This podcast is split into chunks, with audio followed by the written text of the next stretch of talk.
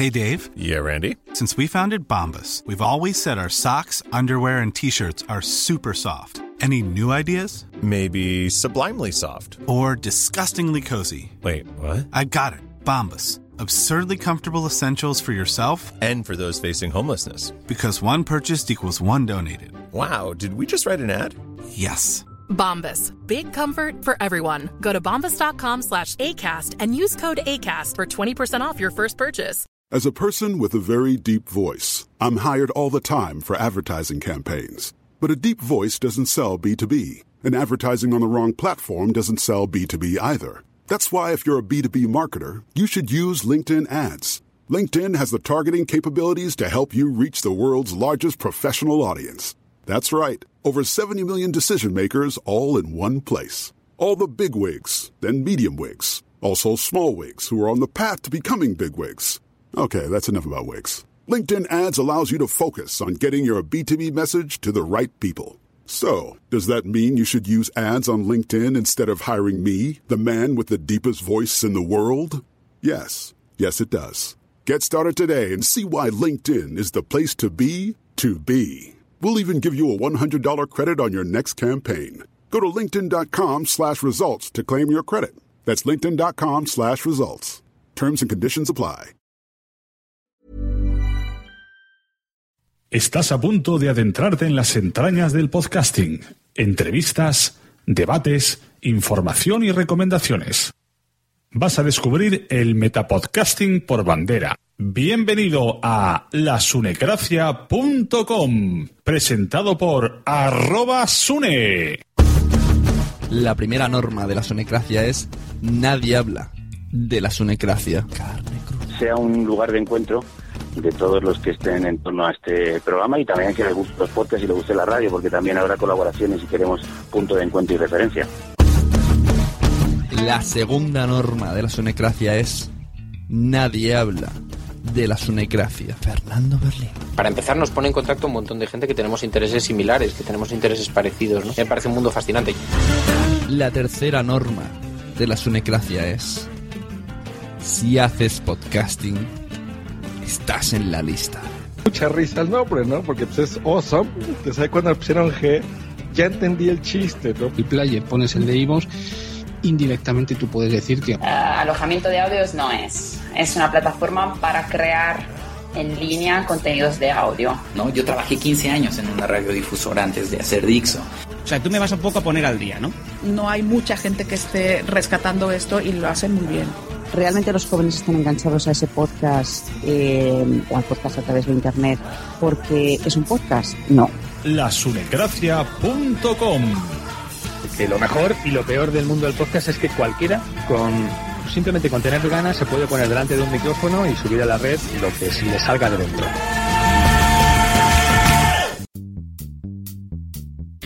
Bienvenidos de nuevo a la Sonecracia. Hoy tenemos un podcast muy especial que me apetecía mucho contar con esta gente. Tenemos a Javier Peláez de Catástrofe Ultravioleta, un podcast de, a mi entender, pienso yo, a ver si ahora la definición la digo mal, de investigación y divulgación. Es un podcast muy cuidado, muy exitoso, muy ordenado. Y bueno, vamos a hablar con uno de los responsables de Catástrofe Ultravioleta sobre cómo nace el proyecto, cómo, cómo se hace. Me interesa mucho también el, desde que empezáis hasta que sale un capítulo y también lo que me interesa mucho, yo soy muy cotilla en este aspecto, el tema financiación, porque es una de las cosas que sorprende de Catástrofe Ultravioleta que esté consiguiendo lo que en Estados Unidos parece que es algo normal. Bueno, hola, ¿qué tal? ¿Qué tal, Suna? Encantado de estar contigo. Catástrofe Ultravioleta, bueno, como tú lo, lo has definido, es un podcast de. Nosotros creemos de, de, de sorpresa, ¿no? Es decir, la idea es buscar historias, historias que sean interesantes. A veces están relacionadas con la ciencia, otras veces la ciencia es un tema adyacente, pero también, bueno, pues eh, es un es un podcast muy amplio. Lo que buscamos es la, historia sorprendente, algo que, nos llame la atención y diga, oye, pues mira este tío que se ha ido al Himalaya a buscar linces, ¿no? Bueno, pues sí, tiene algo de ciencia, pero es más la historia personal de, de, ese, de esa persona o incluso de algún hecho histórico que, que hemos descubierto y que, y que intentamos dar en, en exclusiva o, o bueno. Eh, es de ciencias, de divulgación, tenemos mucho humor, mucho buen rollo, pero eh, lo que nos interesa es el contenido, es decir, lo que contamos, más que el, tema. Aunque muchas veces el tema no sea científico, si hay un historión o un temazo detrás de él, pues eh, vamos a por él y decimos vamos a grabarlo como una especie de podcast documental, ¿no? Algo así. Además, la producción y todo suena como muy documental. Sí, sí, es, es un. siguiendo la estela de, de aquellas eh, telenovelas casi, ¿no? Que era radionovelada, que se, que se decía. Y bueno, cuando lo, lo, comenzamos, si quieres empiezo más o menos por el principio, ¿no? Pues eh, somos tres. Eh, Antonio Martínez Ron, que es periodista, bastante conocido, autor de Fogonazos, compañero mío de fundador de Naucas, y bueno, pues ahora lo conoce más gente porque sale en la tele, en, en órbita laica y eh, un músico, un músico artista que, que se llama Javier Álvarez, que, que es amigo también de, de ambos, de, de, Antonio y mío, y que es el que nos compone las músicas eh, comp compuestas para cada capítulo. Cada capítulo tiene una banda sonora original compuesta a propósito para ese capítulo y para ese momento.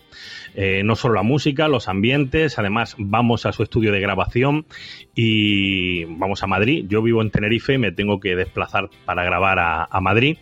Y él luego una vez que tiene todo, toda la, todo el contenido y todo el material eh, grabado, pues empieza, lo escucha, lo, edita y empieza a componer, bueno, pues en este trozo voy a poner esta música.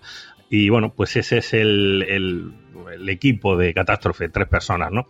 Eh, respecto a lo de la radio novelada, nosotros queríamos hacer un. Somos unos enamorados de lo que consideramos un, el mejor podcast del mundo. Y además te lo digo sin, sin ningún recato. Es el mejor podcast del mundo. Se llama Radio Lab.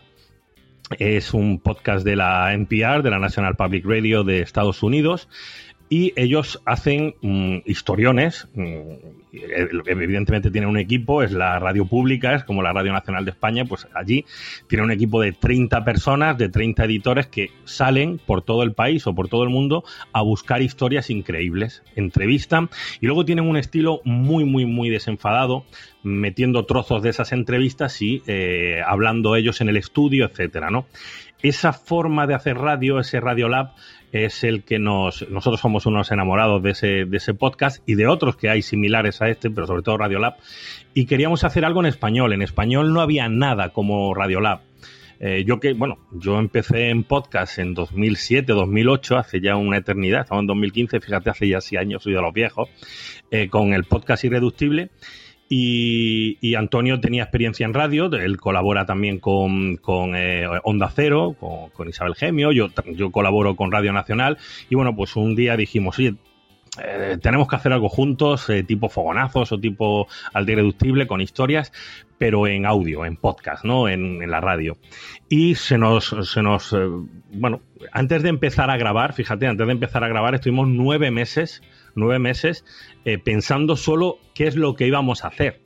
¿Qué es lo que queríamos? Estuvimos hablando, reuniéndonos en Madrid. Eh, Skype lo quemamos de tantas veces y el teléfono lo teníamos siempre. Oye, mira, pues teníamos que hacer esto. Antes de empezar el primer capítulo, creo que es una de las eh, grandes ventajas que hicimos y que decidimos fue no nos vamos a poner, ahora, vamos a hacer un podcast, vamos a reunirnos tres o cuatro y vamos a hablar de lo que vaya surgiendo. Estuvimos nueve meses antes de ponernos delante del primer guion. Y, queríamos tener un, un, estilo y un guion muy, muy, muy delimitado y muy estudiado, muy trabajado, antes de empezar a grabar nada. Entonces, bueno, hasta para el nombre, el propio logo, todo eso durante nueve meses estuvimos, eh, encontramos a, a, Rojo, que es el que nos hizo el, el logo de, de la bomba atómica con el cerebro. Sí, estuvimos nueve meses antes de siquiera ponernos delante de un micrófono has hablado de Naucas, para gente que no, que no estemos metidos en el mundo de la ciencia, veo que muchos los de ciencia habláis de Naucas. Entonces explica un poquito también para meter en contexto a los oyentes qué es Naucas y también de paso explícanos el significado de catástrofe ultravioleta. Naucas es, eh, bueno, hoy por hoy es el portal científico de divulgación científica pues eh, más grande que hay en España. Eh, eh, yo creo que incluso en castellano estamos ya cerca de 150 eh, colaboradores que son desde investigadores, profesores, catedráticos, periodistas, aficionados a la ciencia. Somos 150 personas que nos hemos reunido en un portal, naucas.com, donde vamos escribiendo artículos diariamente. Y bueno, también tenemos una red de blogs que tenemos ahora ya pues 10 blogs, creo. Ya tenemos 10 blogs alojados, es decir, nosotros mismos somos una especie de blogspot y alojamos eh, blogs. Y eh, bueno, fue una idea también de Antonio Martínez Ron, de Miguel Artime y mía, bueno, pues eh, que nos decidimos, cada vez que nos juntamos hasta unos cuantos delante de una cerveza surge alguna cosa rara, ya sea catástrofe o sea Naucas. Y bueno, Naucas ahora mismo es el portal de ciencia pues tenemos un millón y medio de, visitas al mes, más o menos. y, 150 personas que no solo escribimos en Internet, sino que también hacemos eventos, eventos en Bilbao, en Atapuerca, hemos hecho eventos en, Pamplona. Eh, bueno, pues intentamos hacer divulgación desde una manera desenfadada, con humor, bueno, más o menos como somos nosotros. Y luego, catástrofe ultravioleta, ¿qué significa? Bueno, estuvimos dándole vueltas al nombre, surgieron un montón de nombres y en una, en una, en Bilbao creo que fue, Antonio y yo estuvimos hablando con un físico y surgió también la, la idea de catástrofe ultravioleta, que es un, bueno, es un término físico donde, bueno, pues bastante complicado, pero bueno, un error en la radiación de un objeto oscuro, etcétera, ¿no? Bueno, nos pareció graciosísimo. Es decir, los físicos eh, son como los informáticos, ¿no? Pensábamos, decía, catástrofe ultravioleta, qué, qué, sonoro, ¿no? Se encontraron con un pequeño error en la teoría y decían, error fatal, error catástrofe, esto es una catástrofe, ¿no? Porque había un pequeño error en la teoría del magnetismo o de, la, o de la radiación, no recuerdo bien. Y ah, simplemente dejamos a un lado el, todo el aspecto físico y nos quedamos con, con, la frase, ¿no? ¿Qué, frase más sonora? Esto es una catástrofe ultravioleta simplemente porque habían encontrado un error, ¿no? En, la teoría. Nos hizo gracia y claro, delante de un par de cervezas dijimos, bueno, pues vamos con esto, este es el nombre. Madrillano Way of Life es el mejor. Amidano es el mejor. Un podcast que nadie puede describir. Madrillano caca. No, dilo bien. Es el mejor caca. Tienes que escucharlo. Madrillano.com o búscanos en iTunes, Evox, Spreaker o en los mejores cines. Cabrones. No, no digas eso. Me interesa muchísimo desde el momento en que decidís un tema de los podcasts que habéis hecho hasta la publicación del mismo. ¿Cuánto tiempo pasa y cuál es todo el proceso? Pues en algunos casos eh, un capítulo nos ha llevado casi un año casi un año hacerlo. Es más, tenemos capítulos que grabamos en 2014 y todavía no hemos editado. O sea que es que mm, somos muy aunque lo tenemos todo muy claro, somos muy caóticos porque va surgiendo. Es decir, primero nos surge el tema. Por ejemplo, ¿qué te voy a decir yo? El primer capítulo que grabamos fue Expedición. Y en él, pues eh, hablamos de gente un poco chalada que hace expediciones muy raras, ¿no? Pues tenemos a un señor que sin haber remado nunca, no había remado en la vida, va y cruza el Atlántico a remo. Bueno, pues eso fue la primera grabación. Yo me encontré con esta historia y eh, me encuentro con, él, lo entrevisto, eh, hago la entrevista y guardo el audio, igual que tú me estás entrevistando a mí, pues guardo el audio allí, en, en, una carpetita, diciendo posible tema muy chulo, una historia muy chula, un tío que cruza el Atlántico a remo, el primer español además, ¿no? Lo comentamos y dice, mira, tengo entrevistado a este tipo que ha hecho esto. Y entonces Antonio me dice, oh, pues yo conozco, entonces surge la otra idea. Yo conozco a otra persona que también está muy loca, uno de los eh, antiguos componentes de Al filo de lo imposible, que cruzó la Antártida en un trineo tirado por una cometa. Bueno, pues guarda ese audio ahí, que yo voy a ir ahora mismo para allá, lo, entrevisto el mes que viene, a eh, entrevistarme con este tipo para que me cuente su odisea de 4.500 kilómetros cruzando la Antártida en un trineo tirado por una cometa. Bueno, pues Antonio guarda su audio y ya tenemos dos audios. Si de repente nos sale otra historia, la metemos y vamos haciendo eh, un episodio hecho de trozos de historias. Una vez que tenemos esos audios, eh, empezamos al guion, el corte, ¿no? Porque yo, por ejemplo, la entrevista que hago a cualquier persona o Antonio hace una entrevista a alguien, a lo mejor dura tres horas esa entrevista. Entonces empezamos a hacer un guion y lo hacemos, pero guion televisivo además. Cortamos trozos y eh, esos trozos, con esos trozos cortados, mm, hacemos un guion y se lo enviamos a eh, Javier Álvarez, que es el músico. El músico más o menos ya va pensando como tal y quedamos un día en Madrid, yo me traslado, cojo un avión, me voy a, Madrid y eh, grabamos. Desde que hemos tenido la idea ese, por ejemplo, fue uno de los más facilitos. Expedición solo son dos entrevistas. Pero, por ejemplo, el segundo, que fue Precisión, hicimos 12 entrevistas y nos fuimos incluso a grabar al CERN, al, LHC, y grabamos dentro del LHC, del, del anillo de, del colisionador de hadrones, ¿no? y grabamos con 12 personas buscando un tema, por ejemplo, pues las cosas muy precisas. Y nos fuimos al Instituto de Materiales de Nanotecnología en Madrid, nos vamos al observatorio de tal, nos vamos a donde están los relojes eh, atómicos de en San Fernando, en Cádiz, nos vamos. O sea, es un podcast que requiere bastante inversión por nuestra parte, no solo de, de, de, dinero, sino también mucho tiempo. Y luego mucha planificación. Es decir, la historia no es que surja, uy, qué historión, qué, idea más buena, sino luego también hay que planificarla y ver cómo funciona mejor. Claro, la verdad es que la producción es. Me estoy, me estoy, flipando. No sé si, si en la televisión se llega a hacer así, porque además vosotros tenéis vuestros trabajos y no os dedicáis exclusivamente al podcast, sino aún mira, dices, mira, es tu trabajo, tienes tiempo para hacerlo, se puede hacer, pero de esta manera es trabajo costoso. Sí, luego hay, hay, audios, por ejemplo, que nos han, por ejemplo, Huesos, que fuimos a Tapuerca, hemos estado hablando con, con Pepe Botella en Granada. Huesos, para montar ese capítulo de Huesos estuvimos un año casi, un año, porque yo tenía que ir a Granada, desde Tenerife a Granada, eh, para encontrarme a Miguel Botella, este hombre, eh, Antonio tuvo que ir a Tapuerca, entonces teníamos la carpeta ahí, tú sabes, ¿no? Tienes una carpeta en el ordenador que pone huesos y vas añadiéndole audios que vas grabando y luego todavía no tienes tiempo, joder, hasta dentro de dos meses no puedo ir a Granada porque claro, como tú dices, el trabajo, yo no me dedico a esto, yo tengo mi trabajo decente por otro lado, ¿no?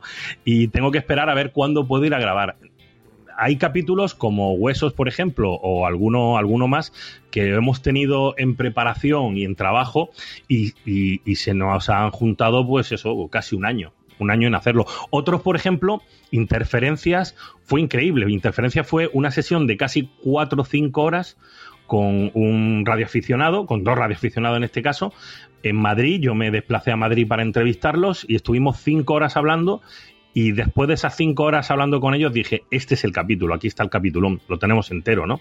Luego, ¿qué pasó? Que me encontré con otro amigo mío en el, eh, que es, trabaja en el IAA, en el, en el, en el astrofísico de, de Andalucía, en Granada, que me contó, oye, pues tengo otra historia y ya se vuelve a retrasar porque hay otra historia muy buena para incluir, ¿no? Sí, es un trabajo bastante, bastante complicado, pero oye, eh, estamos muy, muy, muy contentos con el, con el resultado final obtenido. Una vez que ya hemos hecho todas las entrevistas y hemos puesto toda la música, yo creo que queda muy profesional y, algo muy insólito aquí en el panorama de podcast español. Sí, sí. Además, el, en, este, en este caso concreto, el, el tema que sea solamente sonido, eh, primero que os facilita muchísimo y ayuda a la imaginación y a que, mira, que en lugar de trasladarte directamente a un sitio, a lo mejor algo en concreto sí puedes hacerlo por Skype, aunque me dices que en principio no, uh -huh. pero mediante no, no, la música... Por Skype no hemos hecho nada porque no suena como queremos. Mm. Hay algunas cosas que hemos grabado en Skype, alguna entrevista, y, y, sonaba mal y lo hemos tenido que retocar el sonido como si fuera telefónico, antiguo, etcétera, para que quedara un poquito mejor. Eh, y no nos gusta hacerlo en Skype, primero porque tampoco puedes tener a una persona cinco horas eh, teniendo un Skype, ¿no? Eh, te mandan a tomar viento, ¿no? Yo, por ejemplo, mira, para Morgan, el, capítulo de la orca, yo me fui a, a, al Oro Parque y estuve un día entero para grabar ese capítulo un día entero con las orcas, con los cuidadores, con, el, el, bioacústico que estudia todo eso. Eso no lo puedes hacer por Skype porque tienes que ir donde está la orca. Si, ¿Cómo le vas a poner el Skype a la orca? ¿no? También para grabar directamente a dos metros de, seis orcas y grabar allí con el micrófono en mano, tipo radio dicharachero, ¿no? Reportero dicharachero con el micrófono y grabar allí, que es lo que luego se nota que engancha, ¿no? Porque todo eso que dices que, que da la imaginación, etcétera, si lo haces enlatado no funciona para ayudar a la imaginación tienes que estar allí y que suene y que, por ejemplo, cuando grabamos Morgan eh, o cuando grabamos el de juegos, etcétera, grabamos a las personas en su propio ambiente y ya eso es mucho mejor, porque estar allí al lado del tanque de agua mm, de, con seis orcas, escuchando los sonidos que hacen y tal, y entonces sí te metes, entonces sí consigues que el, oyente se meta en el capítulo, ¿no? Si lo haces enlatado por Skype, para este tema y para la imaginación no suele funcionar. Ay, qué bonito eso que has dicho. Me, me- me da envidia esto que has hecho. Yo quiero hacer eso. Bueno, pues eh, adelante. Tienes- Puedes, ¿no? Lo y- tener mucho, mucho tiempo. Claro.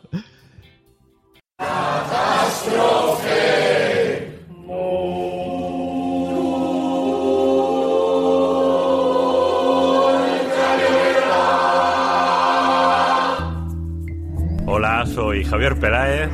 Yo soy Antonio Martínez y esto es Catástrofe Ultravioleta. Catástrofe ultravioleta. Un proyecto de la Cátedra de Cultura Científica de la Universidad del País Vasco y la Fundación Euskampus. Veías que se acercaba algo a la embarcación y te la iluminaba y hacía un fogonazo. Fogonazo, tío, venga. Pero, pero bueno, es impresionante lo que está contando, ¿no? O sea, es- veían luces desde el fondo del bar. Sí, llegaban desde el fondo del mar y subían a la superficie. Él no sabía ¿Y qué era. ¿Qué- ¿Pero qué era eso? Y resulta que son peces que viven en las profundidades de 3.000, 4.000 metros. Catástrofe. Estás escuchando Catástrofe. Bueno, vamos a ir a la Antártida otra vez. Vamos a la Antártida.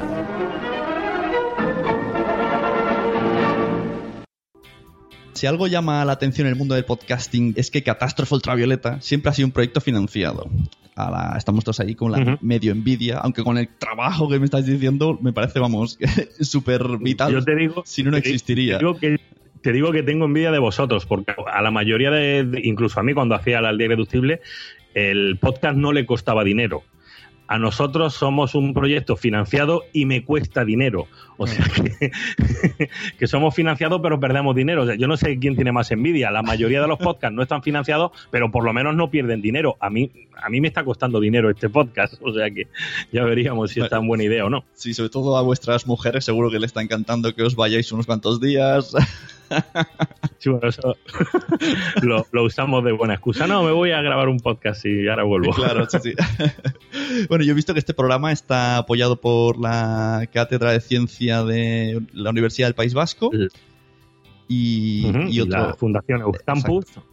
Y además he visto Eh, otras cosas por la red que como que Berto Romero apoya mucho el proyecto y lo promociona, que en Evox tenéis como una exclusividad 24 Sí. horas y me ha llegado, que os vi por. Twitter que lo decíais, que durante este mes de agosto, si no me equivoco, o a partir, en Iberia se podrá escuchar el podcast. Entonces, hablen un poco Sí, sí. de todo este englobamiento porque... A ver, te digo, te digo, el, podcast es eh, hacer un podcast así, eh, donde cada capítulo, somos tres personas nada más, es decir, cuando queríamos hacer un Radiolab no tuvimos en cuenta de que somos tres, y Radiolab son treinta y tantos editores, eh, varios jefes de producción, ejecutivo, etcétera, ¿no? Y luego aparte ellos tienen pues de, de colaboradores a Neil deGrasse Tyson, nada, a Oliver Sacks, poquita cosa, ¿no? Entonces, claro, nosotros queríamos hacer un podcast de esa calidad, pero siendo solo tres. Entonces, claro, es un podcast que nos, nos tarda mucho tiempo en hacerlo, muchos viajes, esos viajes cuestan dinero, eh, esa grabación de hacerlo en un estudio y pagar a un músico profesional que nos componga y hacerlo en un estudio y, coger un estudio durante un día, eh, alquilarlo y pagárselo a, a Javier, que bueno, como es amigo y mm, está dentro del proyecto, nos, eh, nos hace un buen precio, pero oye, este hombre también come, ¿no? Me imagino, ¿no? Y eh, de primeras, eh, antes de empezar a grabar, nos pusimos en contacto con la Cátedra de Cultura Científica de la Universidad del País Vasco y con la Fundación Euskampus. Eh, la Fundación Euskampus, Igor Campillo, resulta que era un, eh, un oyente fanático de mi antiguo podcast, de la Aldea Irreductible. Y yo cuando le conté el proyecto, y le contamos el proyecto allí en, en San Sebastián, creo que fue, estuvimos cenando yo, Antonio, Antonio Martínez Ron, yo y, y, y Cocor, bueno, pues le explicamos el proyecto y nos, y nos patrocinaron. Entre ellos nos pagan eh, mil euros por capítulo. Mm, ¿Qué dices tú? Joder, qué pasada. Bueno, mil euros por capítulo, somos tres personas. Eh, la mayoría del dinero se nos va para el estudio y para la música y en cuanto tú hagas un viaje de Tenerife a cualquier sitio de un día, mm, verás que te cuesta dinero. Claro. Entonces, eh, porque te quedan 300 euros nada más. Aparte de que el señor Montoro y Hacienda se quedan con, con el treinta y tantos por ciento, ¿no? Bueno, o sea que de esos mil euros, el trein- el veintitantos por ciento se lo lleva el señor Montoro de Hacienda, nos quedan unos 700 y pico, hay que pagar el estudio y luego todos los viajes, irse a Ginebra a grabar en el LHC, irse a Granada a hacer tal o a Tapuerca a nosotros nos está costando dinero. Entonces, aparte de la, de la ayuda, que es bastante buena, pero es insuficiente, de la Cátedra de Cultura Científica y de la, Fundación Oscampus, empezamos a buscar eh, patrocinios de, oyentes, de gente que, que nos escuchara. Pues bueno, nos han escuchado mucha gente, la verdad es que el, el podcast funciona muy muy bien en visitas y en audio. Y eh, cuatro, hemos conseguido cuatro patrocinadores la taberna donde cenábamos nos patrocinó un, capítulo, la Viva Chapata, y, en Madrid. Eh, Berto Romero, que es un oyente de podcast en general, mm, oye muchos podcasts y que ya conocía la aldea irreductible, y que nos eh, escribió, se puso en contacto con nosotros diciendo que qué es lo que había que hacer para, para echarnos una mano, ¿no? Y bueno, pues luego también está 95 metros, 98 metros, perdón, un proyecto periodístico. Y el tercero creo que también nos lo patrocinó, ah, ah, Verdurea, una chica que nos escucha, que tiene una tienda de frutas y que se puso en contacto. Es decir, son oyentes los que nos han echado una mano y patrocinándonos un capítulo. En el caso de Berto Romero, bueno, como es una figura así un poquito más conocida, pues eh, nos hizo ilusión y, bueno, pues eh, nos dijo, oye, ¿qué necesitáis para que os patrocine un capítulo? Bueno, pues le dijimos, oye, mira, por 300 euros puedes eh, poner una cuña. Oye, pues nos dio 300 euros, puso su cuña. Es más, él ni quería poner la cuña. Dice, no, no, quedaros los 300 euros y hacer otro capítulo, pero no lo cortéis, nos decía. Y al final, bueno, pues eso es.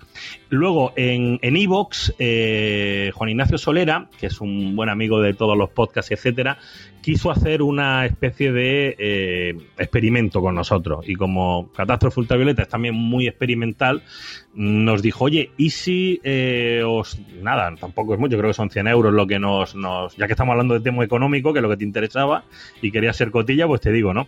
Eh, ¿Y si eh, nos dais a iVox porque Evox está haciendo, la verdad, un, trabajazo enorme con los podcasts, porque aloja los podcasts, no solo como iTunes, que coge feed y chupa nada más que tráfico, ¿no?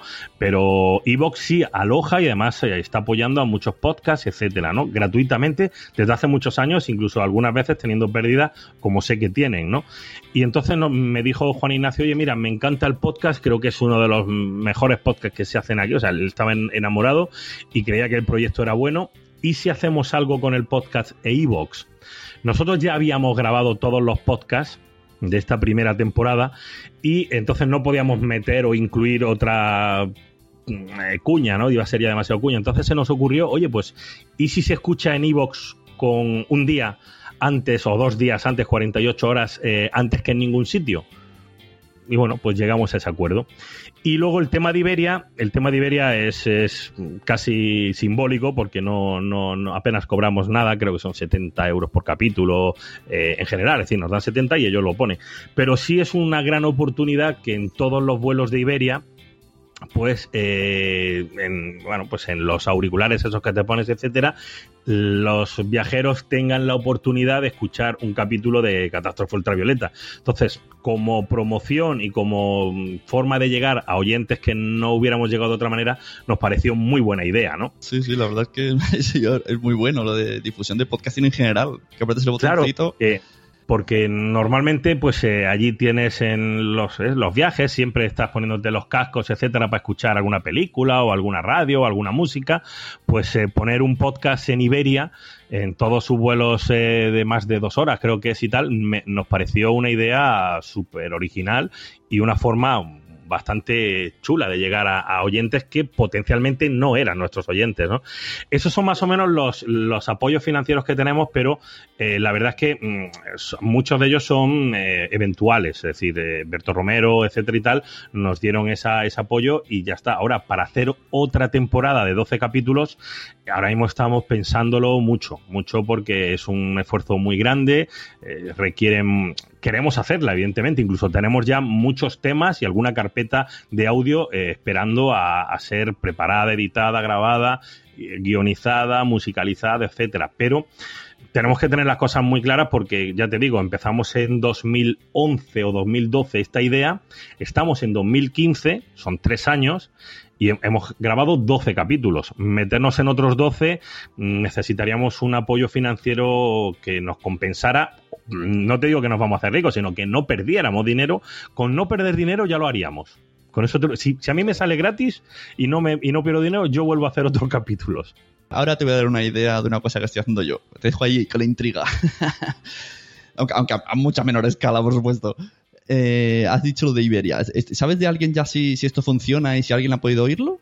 Eh, no, ha tenido que funcionar bastante bien porque hace un mes, empezaron el 15 de julio, etcétera, sí creo, hace un mes eh, nos pidieron un capítulo y hace una semana nos han vuelto a escribir que quieren otro. O sea que no creo que haya ido mal, creo que ha ido bastante bien. Eh, si, si, tú vas a un sitio, compras algo y al día, a la semana o al mes vuelves a comprar, mm, no tengo cifras de los oyentes o de la gente que lo ha escuchado en los aviones, pero no creo que haya ido mal cuando nos han pedido otro capítulo más. Claro, esto no, claro, por supuesto no, os cuenta de, de, descargas, ¿no? Vosotros le dais el audio y ya no sabéis nada más. No, no, no. Nosotros le damos un audio en MP3, a, perdón, creo que es en WAP, en máxima calidad, que los. Además, tenemos la opción de. Porque cuando grabamos, lo grabamos en una calidad gigante. O sea, el, el, audio, la calidad del audio, si a veces damos la descarga en, en, en gran calidad, pesa unos 400, 500 megas. Entonces nosotros, y luego en iBox nadie se puede bajar 500 megas en el móvil, ¿no? Entonces ponemos una calidad mucho más reducida de unos 50, 60 megas, que es lo normal. Pero eh, tenemos grabamos en un estudio profesional y cada audio es posible que, que pese casi un giga. Ya ves. Y entonces tú en, en el avión O sea, pones el número... Eso es lo que le dimos, eso es lo que le dimos a Iberia. Sí, pones el número 8 o lo que sea y te salta directamente o te dice, ahora vas a escuchar un podcast. O, o te sale ya la intro Pues y dicen, no "Esto lo, qué es?". no sé, no lo sé, porque no, no, no me ha dado, eh, no me ha tocado viajar con Iberia para escucharlo, ¿no? Pero creo que es simplemente mm, dar y, em- y empezamos nosotros, tal y como empezamos. Además, una de las cosas que, que es característica de Catástrofe es que no tenemos ninguna careta, ni empezamos diciendo, hola, vamos a empezar un programa, hoy vamos a hablar de esto. No, no, vamos directamente a la yugular, que es lo molón. Bueno, estará por ejemplo, si vamos a hablar de expedición, de repente ponemos a un tío en medio del Atlántico y así empieza el programa. Claro. Bueno, desde aquí si, la- si algún oyente nuestro de Sunegracia o alguno que venga de, de vosotros lo haya escuchado, y a mí me interesa mucho que me envíe un audio o algo de cómo fue la experiencia, un tweet, lo que sea. me interesa mucho porque Sí, sí, a ver, alguien que haya escuchado en Iberia Catástrofe Ultravioleta, que bueno, es una cosa curiosa, ¿no? Porque nada más que el nombre, Catástrofe Ultravioleta, verla en un avión, ya, eh, ya hay, que, hay que ser valiente. menos mal que no se moría, no se llamaba Vamos a morir todos o algo así. No, no, no, no, pero va. De todas maneras, eh, no creo que hayan puesto nada porque nosotros somos muy, muy quisquillosos a la hora de editar. Somos extremadamente puntillosos. Entonces, cada, cada frase o cada momento está estudiado. In- Incluso muchas veces las historias nos las han contado el entrevistador en una línea de tiempo y a nosotros nos, nos ha parecido Claro. que darle la vuelta y empezar por el final, por ejemplo, era mejor. Sí, sí, sí. Entonces, eh, o empezar por el, por el medio y desconcertar al oyente y no saber dónde está, ¿no? Entonces, mm, somos muy quisquillosos y no queremos ahora que nos pongan una cabecera. Hola, ahora vas a escuchar un podcast que es de investigación, de ciencia y de historia. No, no, pues eh, yo creo que sale así. De todas maneras, este tema lo, lo llevó Antonio, Antonio Martínez Rom, y bueno, yo confío plenamente en lo que, en lo que él haya acordado. La verdad es que es, es- es muy curioso, muy curioso. A ver si esto poco a poco sale en Renfe, etcétera, etcétera. Acabamos Sí, escuchando sí. el podcast.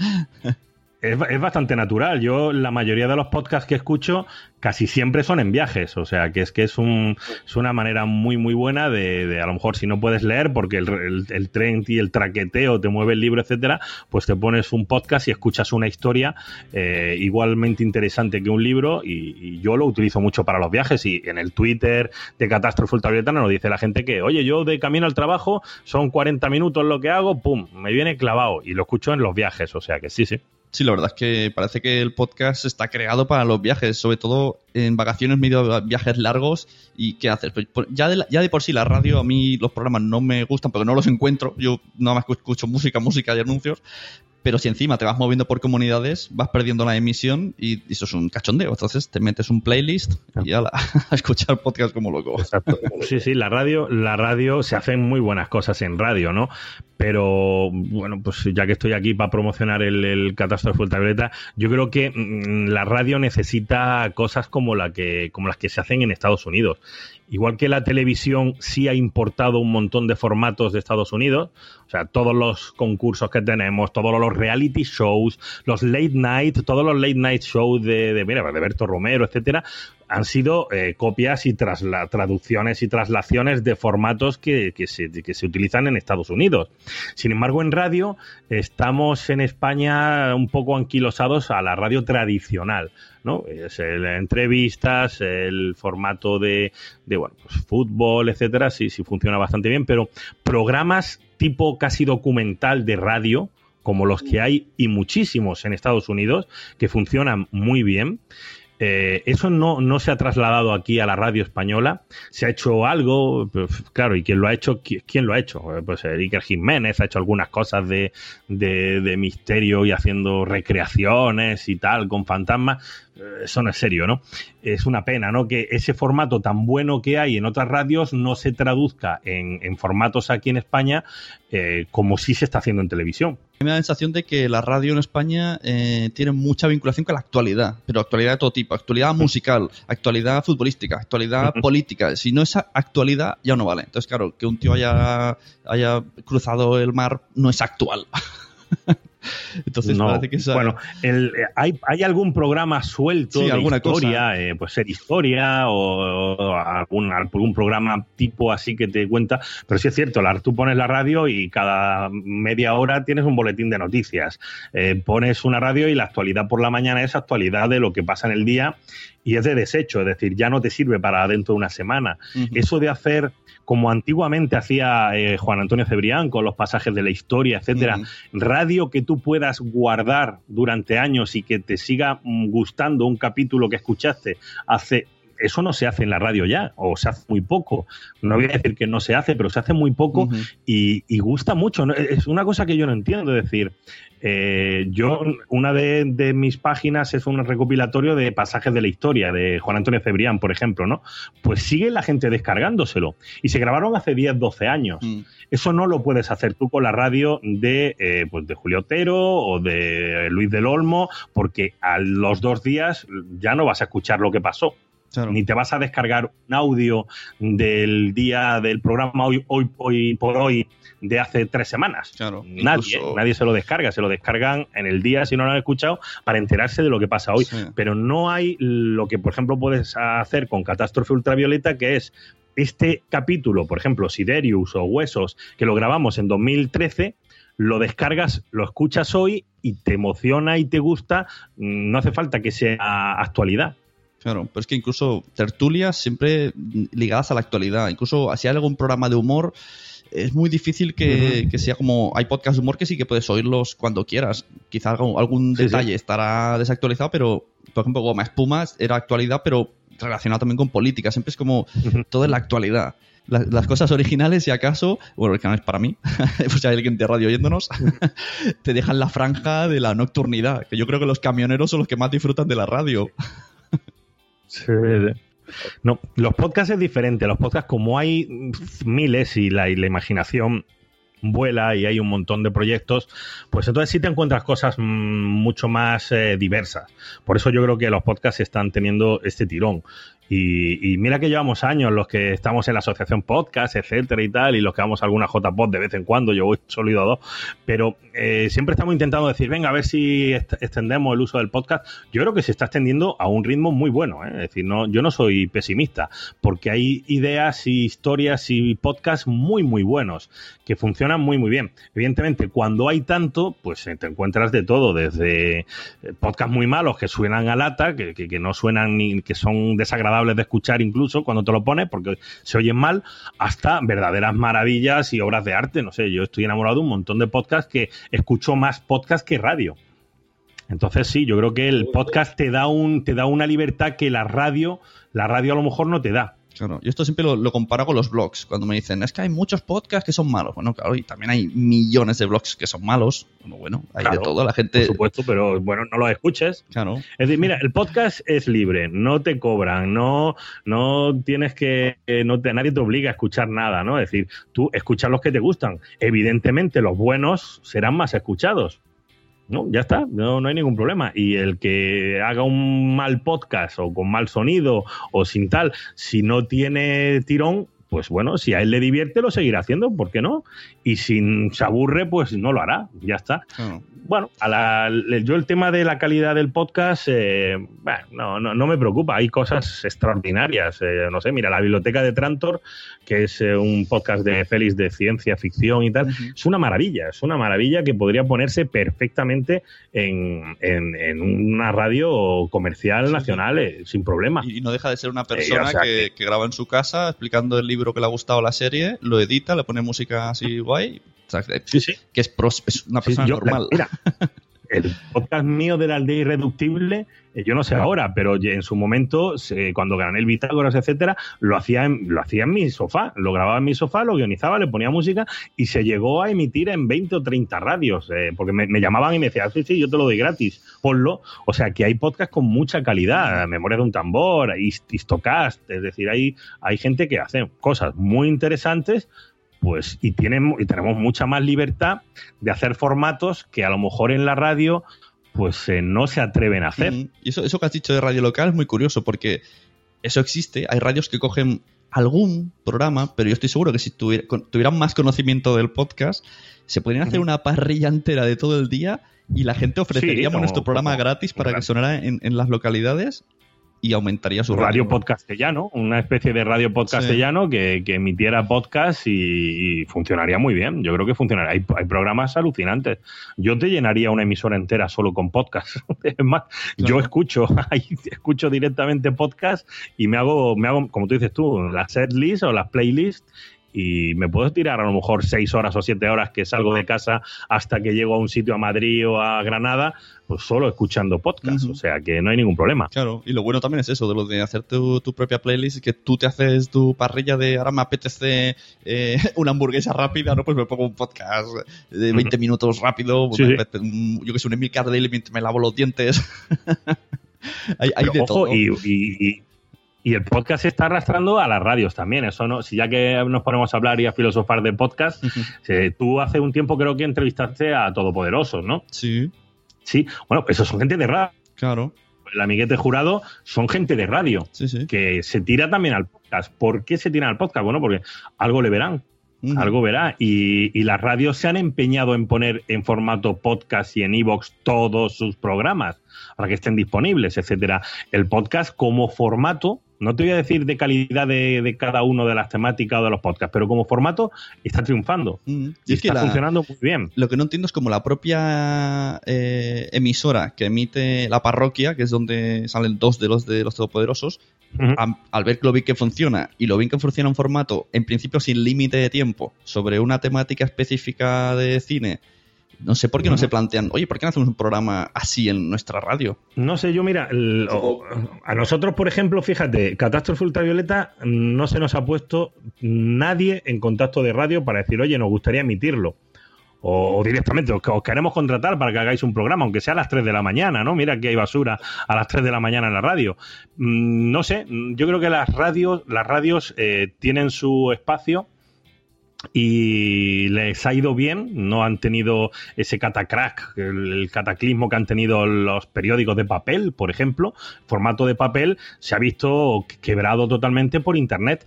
La radio no, la radio ha venido lo digital, ha venido internet hace ya muchos años y la gente que sigue escuchando radio en los bares por la mañana, etcétera, tienen como sus orejeras así de burro que dicen, mira, esto funciona, no nos hemos pegado una leche muy grande, sí es cierto que ha bajado, pero eh, vamos a seguir con esto. No vamos a hacer experimentos con gaseosa.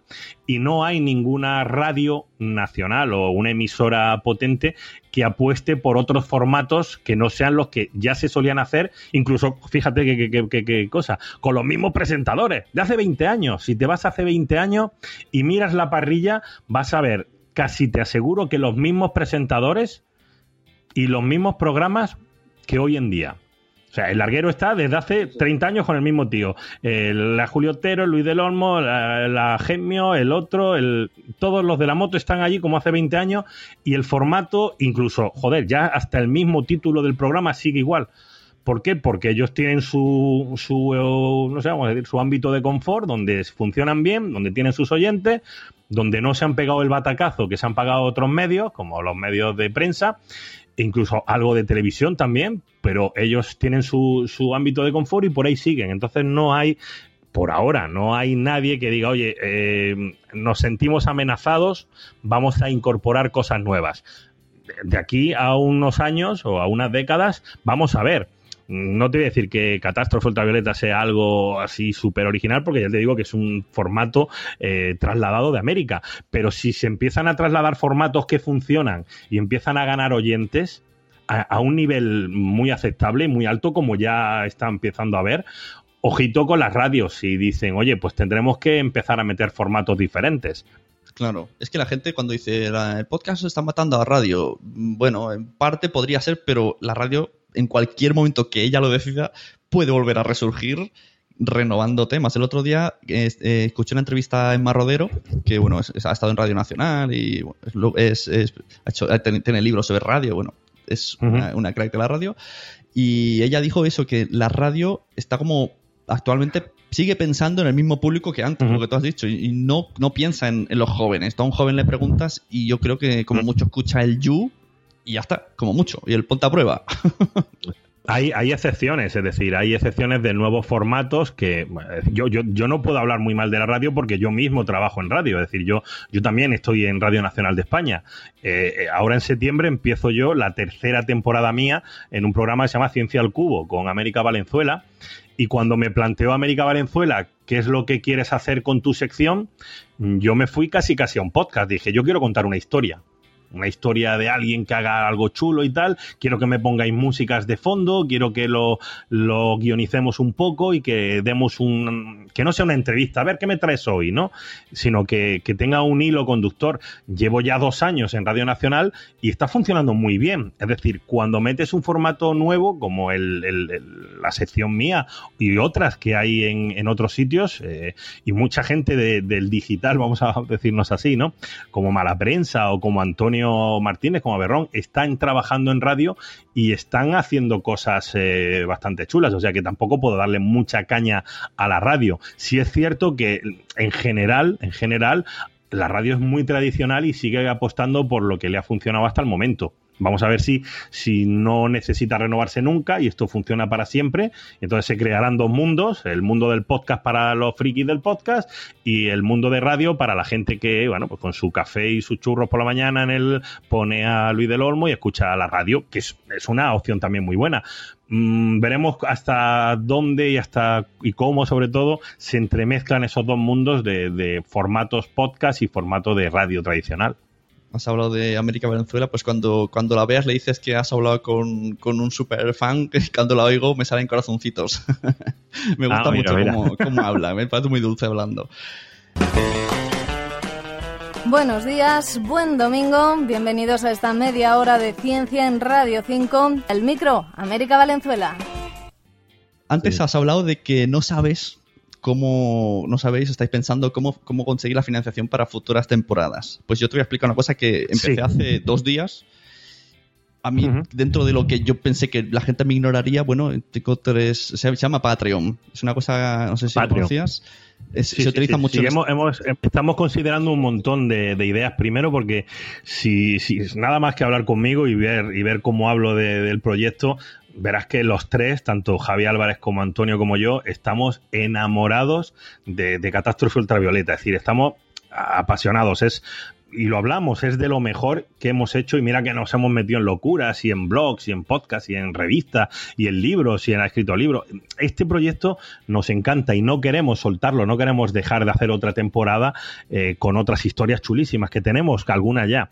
Entonces hemos mmm, hablado de un montón de posibilidades de cómo eh, primero, hay una cosa que tenemos clarísima y es que queremos seguir siendo gratuitos. Es decir, mm, el paper, el paper listen, no sé cómo se diría, o el, pagar por descargar, mm, a nosotros no nos, no nos vale. No, no queremos cargar nuestra inutilidad como buscadores de financiación, cargar esa inutilidad en el oyente.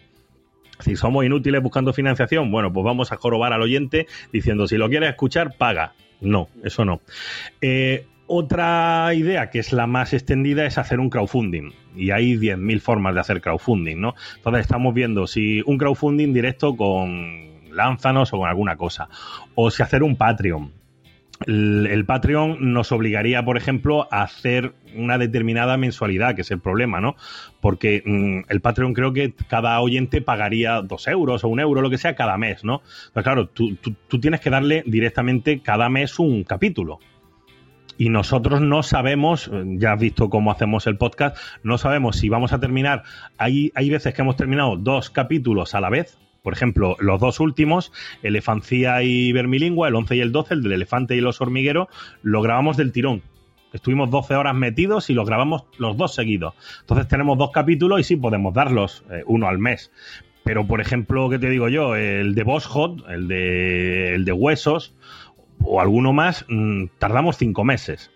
Entonces no tenemos una regularidad, salvo que digamos, oye, esto nos da para vivir y dedicarnos. Entonces sí, yo dejo mi trabajo y digo, venga, me dedico a esto que encima me encanta. Entonces sí tienes, no uno cada mes, uno cada mm, 15 días, si quieres.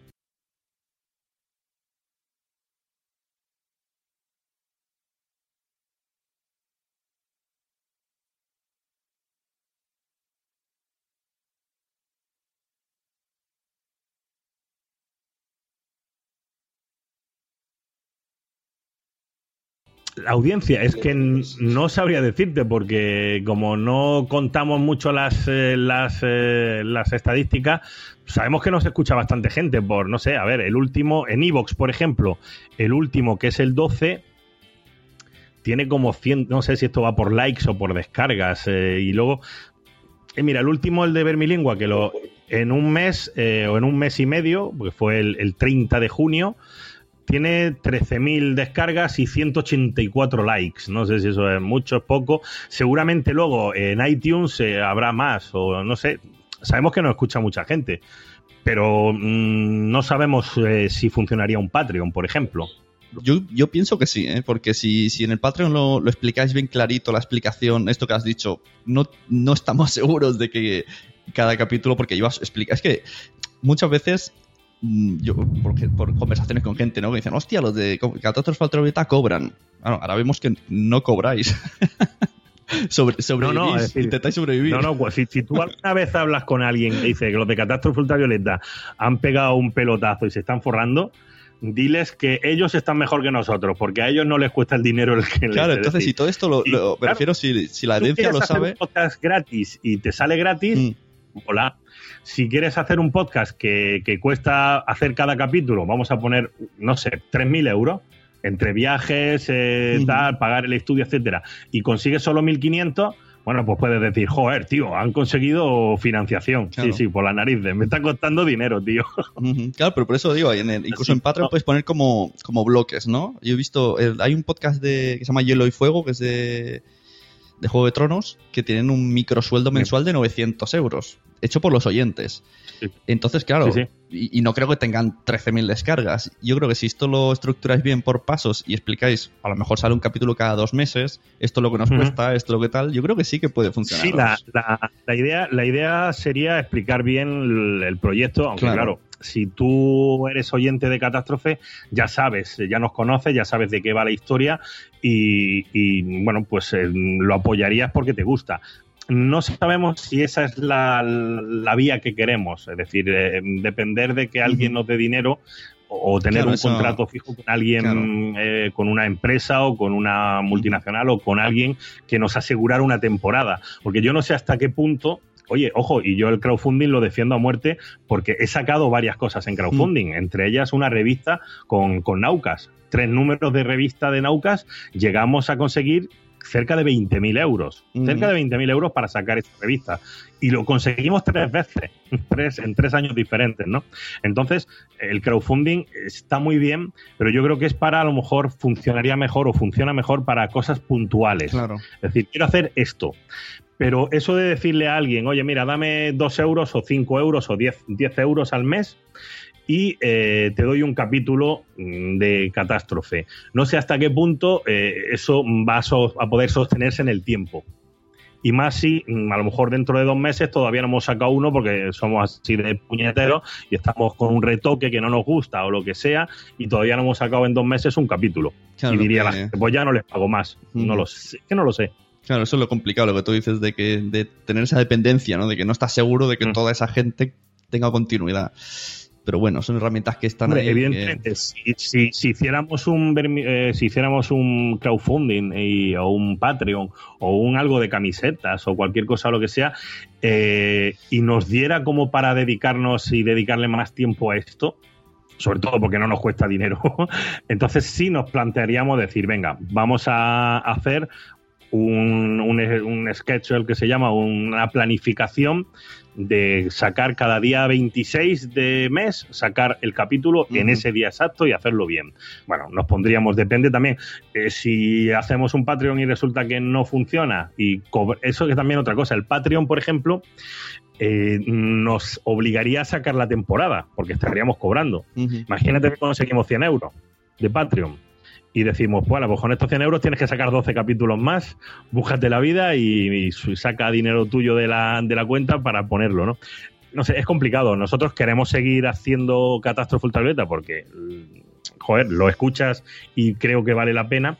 Pero eh, Antonio, yo y, y también Javier, pero sobre todo Antonio y yo, eh, estamos metidos en un montón de cosas. Yo tengo trabajo de ocho horas todos los días, igual que cualquier persona normal. Entro a mi horario, salgo y esto es un hobby. Y si el hobby encima me, me- me está quitando casi la vida o, o otros proyectos, escribo en Yahoo, sigo con Naucas, la aldea irreductible, o sea, es una locura, Radio Nacional.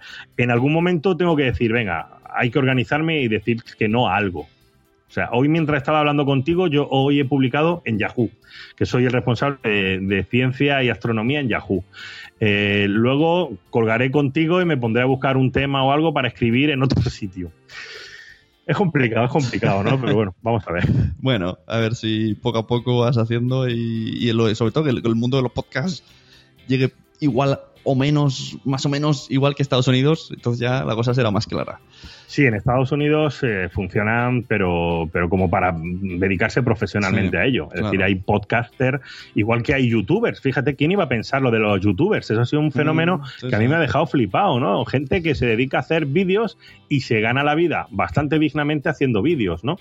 Mm, Bueno, pues eh, aquí todavía yo no un podcaster, o a lo mejor sí, yo no lo conozco, pero no conozco a alguien que diga, mira, dejo mi trabajo, un trabajo fijo que llevo y tal, lo dejo porque consigo ganarme bien la vida con esto y puedo pagar la factura, la hipoteca y puedo darle de comer a lentejas a los niños todos los días haciendo podcasting. Todavía no lo conozco, pero oye, mira, si somos de los primeros que podemos hacer eso, pues eh, sería una buena piedra para enlosar el camino a lo siguiente. Pues sí, sí. Bueno, Internet ha crecido muchísimo. Si miramos atrás, antes con los modems no teníamos móviles, todo esto. Yo cuando me explicaban el primer, la primer amigo que tuve que tenía un, smartphone, yo flipaba. Digo, ¿pero cómo que tienes un ordenador en el bolsillo? ¿Cómo, cómo es esto? Sí, alucinante. Bueno, pues muchas gracias por tu tiempo y a seguir por el proyecto de Catástrofe Ultravioleta. Invito a la gente de Sunecracia que eche un vistazo porque merece mucho la pena, menos en, en cuanto a ambientación, a mí me encanta mucho. Y te metes eso, te metes en, el- en la historia totalmente. Se nota, se nota que hay trabajo. Podríamos dejarlo como Vale, moraleja, pues, ¿no? Si tú haces, si tú inviertes mucho trabajo y mucho tiempo, pues luego es lo que dices que le tienes mucho cariño porque ves que es un niño rollizo y, y sano. No, la verdad es que estamos contentos con, con el resultado de estos 12 capítulos. Oye, ojo, que lo mismo podíamos haber invertido mucho trabajo y, y mucho esfuerzo y haber salido mal. Claro. Lo que pasa es que, bueno, he tenido la suerte de juntarme con gente muy, muy buena, con no solo los, entrevistados, ¿no? Sino Antonio Martínez es, es un crack buscando historias desde hace ya una década. De, en Fogonazos lleva haciendo cosas sorprendentes desde hace una década, de hace 10 años, no más. Javier Álvarez, que encima es un, un músico espectacular. Entonces, bueno, eh, joder, hemos tenido la suerte de coincidir tres tíos que, que, que nos gusta, además que nos apasiona, y luego la suerte de que hayamos caído bien, hacerlo bien. Porque lo mismo te encuentras eh, gente que termina peleada, encima que nos llevamos muy bien, y, y se nota, eso también Claro, se nota muchísimo en el podcast, ¿no? Eso Porque es- los chistes que, que- y el humor que hacemos, a veces, la mayoría de, la mayoría de las veces, no están en el guion. Sí, sí. Eh, es que es- cuándo romper el guion y cuándo y encima nos queda bien, o sea, porque hay un feeling muy bueno y eso es otro puntazo de, de- de lo que queremos eh, seguir haciendo. Sí, es que lo que nadie cuenta de los podcasts es, es eso, ¿no? También lo que no se ve. O sea, el, el dejar a la familia de lado, quedar, llevarte bien con tus compañeros. Casi que eso es lo más sí. problemático de todo. Tú fíjate, pero si tú, tú- tú- tú recuerdas la todos los grupos de música que se han separado y se han peleado y tal, en las grabaciones y tal, no sé cuánto. Nosotros nos metemos en el estudio seis horas o siete y a veces pedimos pizza porque no hemos terminado un trozo y tenemos que grabarlo y pedimos pizza para comer allí mientras grabamos. Y, y, joder, y no lo pasamos. estu- Yo me lo paso estupendamente cada vez que voy a Madrid a grabar, me meto a las nueve de la mañana, salimos a las siete a, a tomarnos una cerveza y casi 8 o 10 horas que hemos estado en el estudio nos hemos estado partiendo el culo de risa y pasándonos estupendamente. Claro, eso- también es un punto que se nota en el resultado cuando Sí, sí. te lo pasas bien y, y se nota, se nota. Bueno, eso, eso es lo más, lo que más me gusta a mí del podcasting, es eso, que la gente se nota que disfruta y que, y que lo hace libremente. Muy Bueno, bien. Así que... Oye, ha sido un placer estar contigo, ¿vale? Que si no me enrollo, yo pego unos tochazos enormes, No tío. problemas. Yo, yo veo un micrófono y me lo como. Muchas gracias por atender a la llamada y nada, te dejo con tus múltiples tareas. Muchas gracias, Sone. lasunecracia.com Y hasta aquí el podcast número 80 de la Sunecracia. Muchas gracias a los mecenas en Patreon. Patreon.com barra Sune. Muchas gracias al super oyente Manuel Hidalgo, al podcast madrillano Way of Life y al podcast Pienso, luego ya tú sabes, por confiar en el proyecto. Hoy hemos tenido una gustosa charla con uno de los componentes de Catástrofe Ultravioleta y nos ha desvelado cosas muy interesantes. He conseguido traerla a mi terreno y hemos estado cascando sobre podcasting hemos descubierto que ahora si vuelas con Iberia, puedes escuchar un podcast desde sus sistemas de audio. Y nos ha explicado lo, difícil que le resulta encontrar financiación y patrocinio. Si tú, tú tienes un podcast y deseas sacar algo de beneficio a través de publicidad, yo que tú no me comería la cabeza como los ultravioletas. Entraría en http barras boluda.com barra sunecracia y yo dejaría que el asesor de marketing me ayudará a buscar un patrocinador que pague por episodio. Yo lo dejo ahí. Muchas gracias por escuchar la Sunecracia. Yo soy Sune y podéis encontrarme en la red como arroba Sune. Ya sabéis que se escribe con dos N. Nos vemos en el siguiente Sunecracia para seguir cascando sobre podcasting. Si te ha gustado este audio, compártelo en las redes sociales. Ves a iTunes, busca la Sunecracia y deja una reseña con 5 estrellas. Nos vemos en los podcasts.